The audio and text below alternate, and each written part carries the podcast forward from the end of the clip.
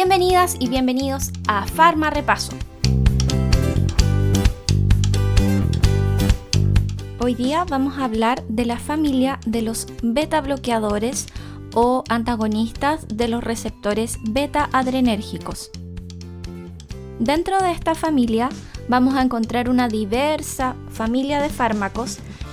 En la primera familia de la primera generación encontramos al propanolol, es un fármaco que vas a encontrar frecuentemente comparado con otros beta bloqueadores. En la segunda generación se empiezan a desarrollar fármacos con mayor afinidad por el receptor beta 1 y acá vamos a encontrar al acebutolol, al atenolol, al bisoprolol y al metoprolol. Y por último, una tercera generación con dos subfamilias de fármacos, carbedilol y labetalol, que van a bloquear, además del receptor beta, de forma no selectiva, van a tener un bloqueo sobre receptores alfa adrenérgicos y una subfamilia que bloquea de forma mucho más intensa receptores beta 1, donde está el betaxolol y el nebivolol. De la clasificación de los fármacos, bueno, los podríamos clasificar por generaciones, como te mencionaba anteriormente. Podemos clasificarlos por su selectividad referida al receptor beta 1 y beta 2. En ese sentido, tenemos fármacos que son no selectivos como el propanolol, por lo tanto van a bloquear el receptor beta 2, que es un receptor que nosotros no deseamos bloquear, porque vamos a tener broncoconstricción y además vamos a perder el efecto vasodilatador por acción sobre el receptor beta 2.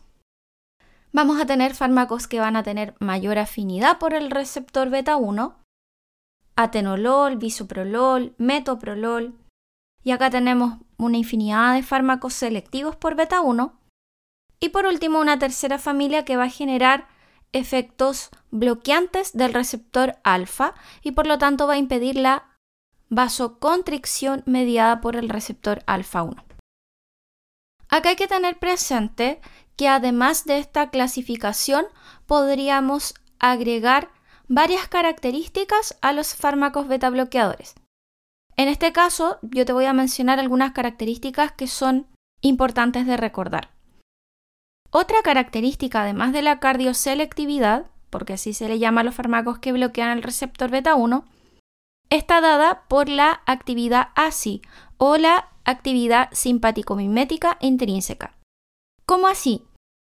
El fármaco, en este caso el beta bloqueador, bloquea el receptor beta 1, pero se puede comportar como agonista en otros subtipos de receptores beta.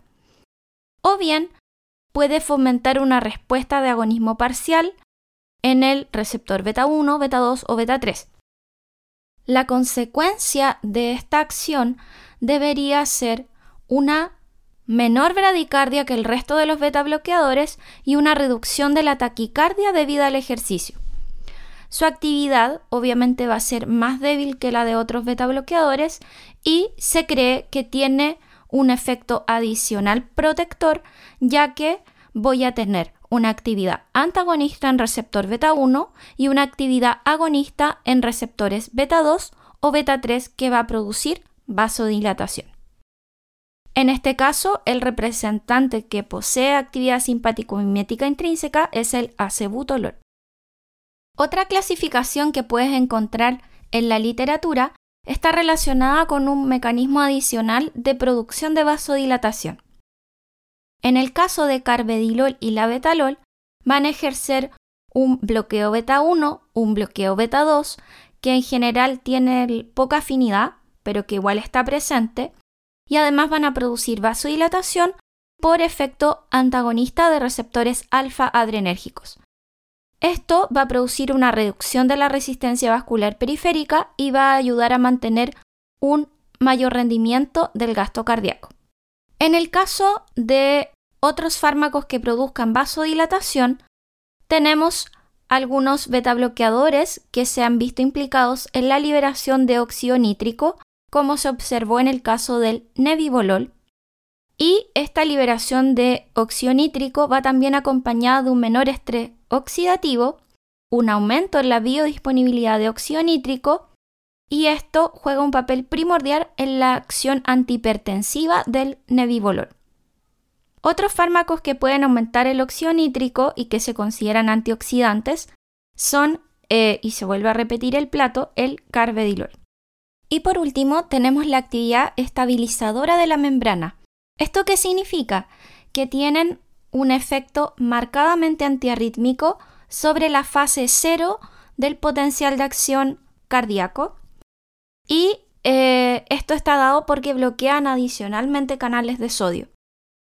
Este efecto de actividad estabilizadora de la membrana está dado para el propanolol, cierta acción para el acebutolol, para el betaxolol y una actividad similar a la del propanolol para carvedilol.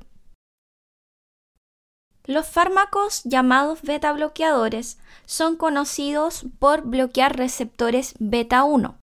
¿Y qué es lo que se busca entonces con el bloqueo de los receptores beta 1? Con el bloqueo de los receptores beta 1 lo que se está buscando es varias cosas.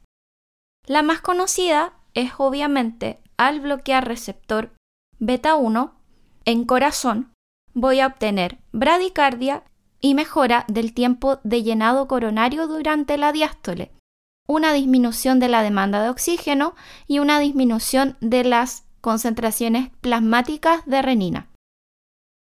Vamos por partes. ¿Te acuerdas de cómo era el receptor beta 1? Bueno, en este caso, al bloquear el receptor, yo impido las acciones de las catecolaminas circulantes. Por lo tanto, voy a obtener efecto de disminución de la frecuencia cardíaca y al disminuir la frecuencia cardíaca estoy disminuyendo el gasto cardíaco y estos fármacos por lo tanto van a ser útiles para la hipertensión. Entonces ahí tengo el mecanismo de acción antihipertensivo de los beta bloqueadores.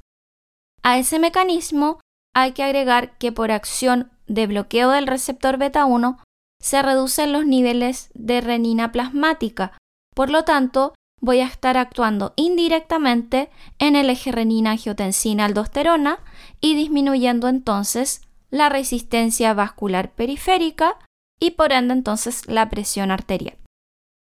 ¿Cuál sería entonces el mecanismo de acción por el cual son utilizados como antiarrítmicos? En el caso de los antiarrítmicos, al bloquear el receptor beta 1, tengo disminución de la entrada de calcio al miocardio, a las células miocárdicas, y por lo tanto voy a obtener una modificación en el potencial de acción en la fase 2 y en la fase 4.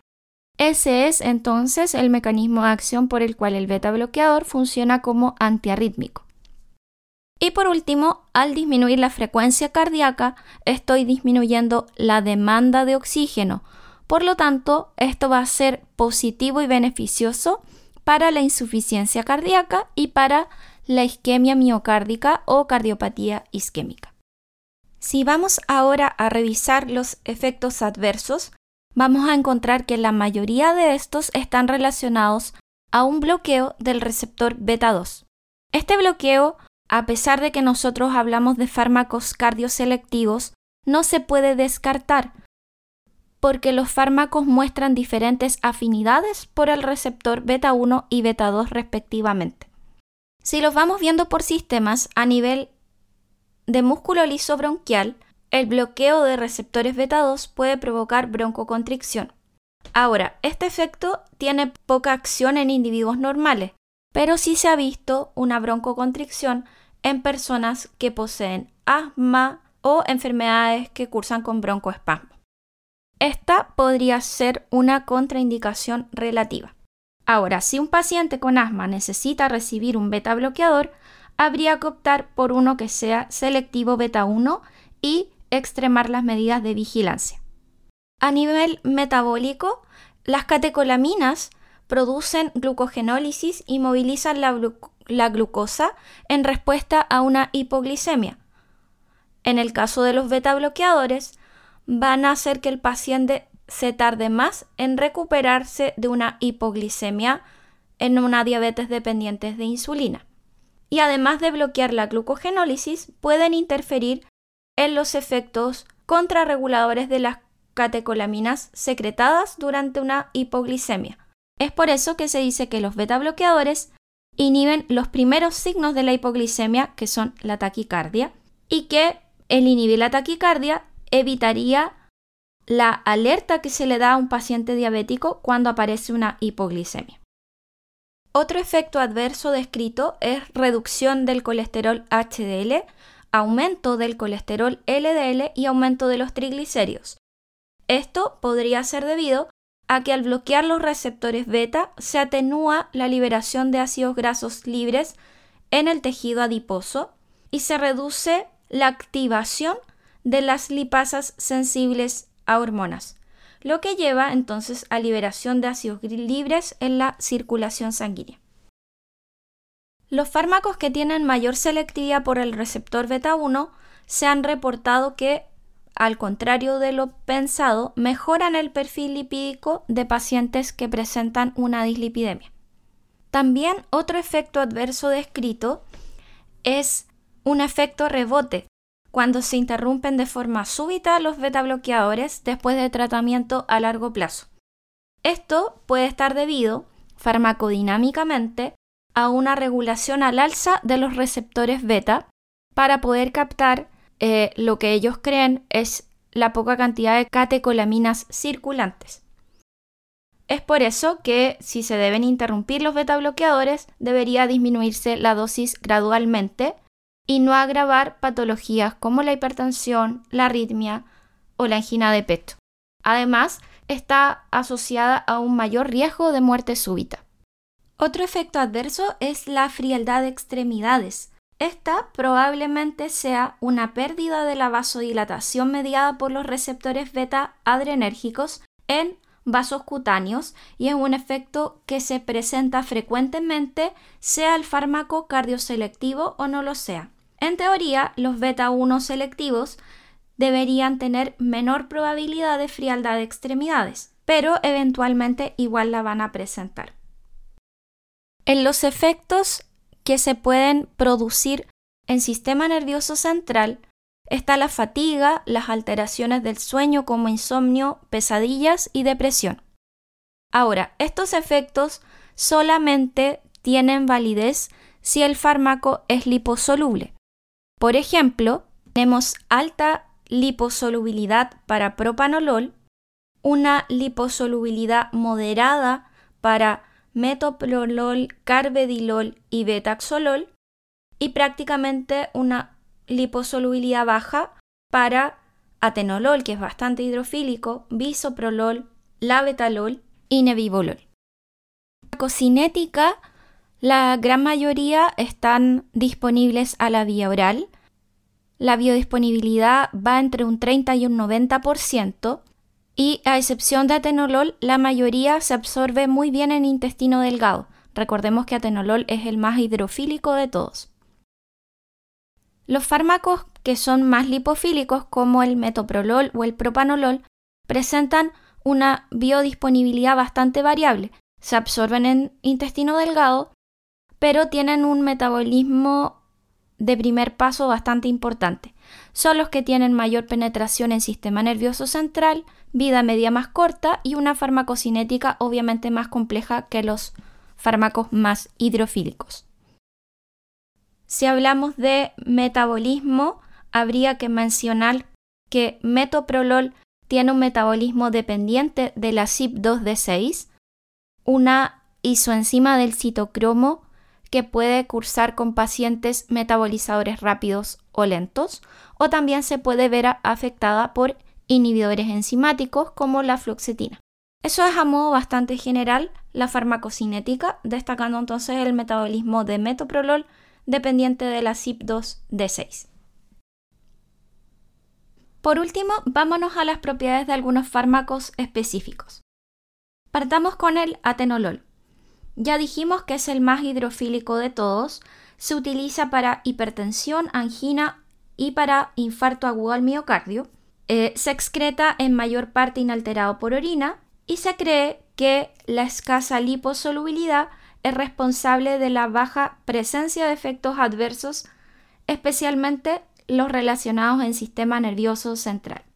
El bisoprolol es otro fármaco cardioselectivo, se utiliza para hipertensión, cardiopatía isquémica, en algunas arritmias y en angina de pecho, y se considera que tiene un mayor grado de selectividad por beta 1 que atenolol, metoprolol o betaxolol. El metoprolol, ya te lo había mencionado, tiene un metabolismo dependiente del citocromo 2D6. Se utiliza, al igual que los anteriores, en hipertensión, insuficiencia cardíaca, arritmia, angina de pecho y por su liposolubilidad moderada en profilaxis de migraña. Nebivolol tenemos un efecto vasodilatador adicional por favorecer la producción de óxido nítrico, mediada por un agonismo de receptores beta 3. Este fármaco es de acción prolongada, es altamente selectivo por beta 1, está aprobado para el tratamiento de la hipertensión con una diferencia en cuanto al tratamiento de la insuficiencia cardíaca con fracción de eyección reducida, porque se cree que es mejor que otros beta bloqueadores. Este efecto puede estar relacionado con que también reduce el estrés oxidativo y puede tener efectos favorables tanto en el metabolismo de los carbohidratos como en el metabolismo lipídico. Después encontramos al acebutolol, que es cardioselectivo y que tiene actividad simpático-mimética intrínseca y estabilizadora de la membrana. Se administra por vía oral y tiene un importante efecto de primer paso que da origen a un metabolito activo, que representa la mayor parte de la actividad del fármaco. Atraviesa la barrera hematoencefálica, por lo tanto hay que tener ojo ahí con, con los efectos adversos a nivel central. El labetalol es el fármaco representativo de los beta bloqueadores que tiene antagonismo competitivo sobre receptores alfa 1 y sobre receptores beta. En el caso de los efectos sobre estos receptores, todos van a contribuir a un descenso de la presión arterial en paciente hipertenso. El bloqueo de los receptores alfa lleva a la relajación del músculo liso arterial y presencia de vasodilatación, especialmente cuando el paciente está en posición vertical. El bloqueo beta 1 produce una disminución de la presión sanguínea y además la actividad simpático-mimética intrínseca del labetalol sobre receptores beta 2 contribuye a un efecto vasodilatador adicional. En nuestro país se encuentra disponible por vía parenteral, por lo cual se utiliza en el tratamiento de la hipertensión aguda de urgencia o crisis hipertensiva, emergencia hipertensiva.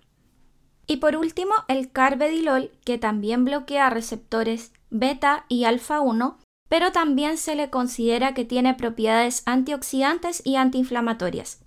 Las propiedades antioxidantes se relacionan a supresión de la síntesis de radicales de oxígeno y por ser extremadamente lipofílico puede proteger a las membranas celulares de la peroxidación lipídica. Además, esto previene la oxidación de la LDL y por lo tanto no se van a formar en mayor medida células espumosas que van a conducir a una placa aterosclerótica. Varios ensayos han demostrado que el carbedilol mejora la función ventricular y reduce la morbimortalidad en pacientes con insuficiencia cardíaca congestiva leve o grave.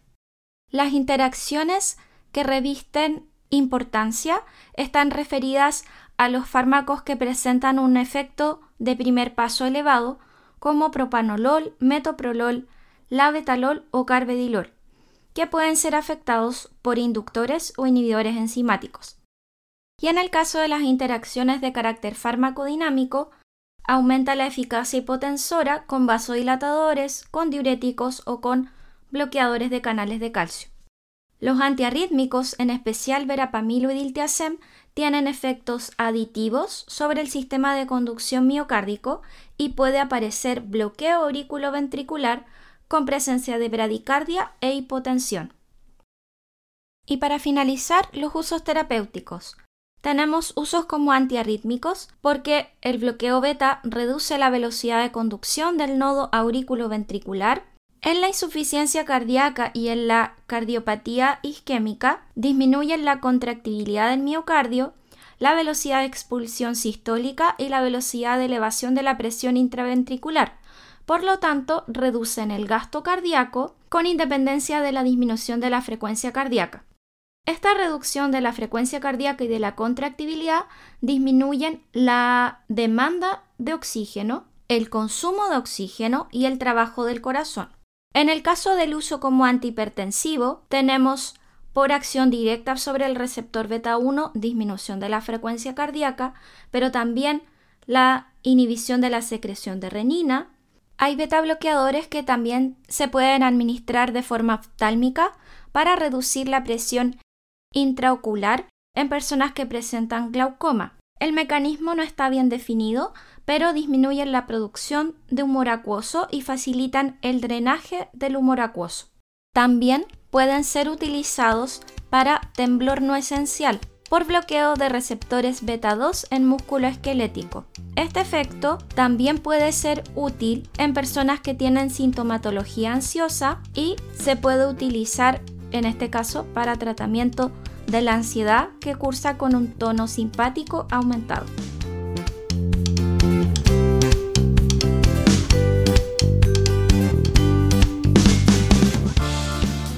¿Quieres farma repasar con tu cuaderno?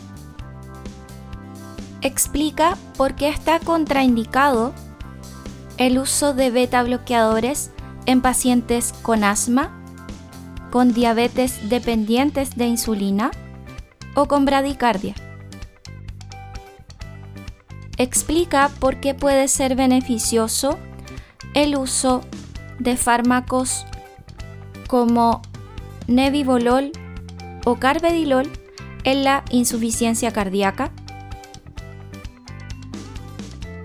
¿Qué ventaja presenta tener efecto estabilizador de la membrana? Y por último, ¿qué implicancias tiene ser un fármaco hidrofílico o lipofílico si hablamos de beta bloqueadores?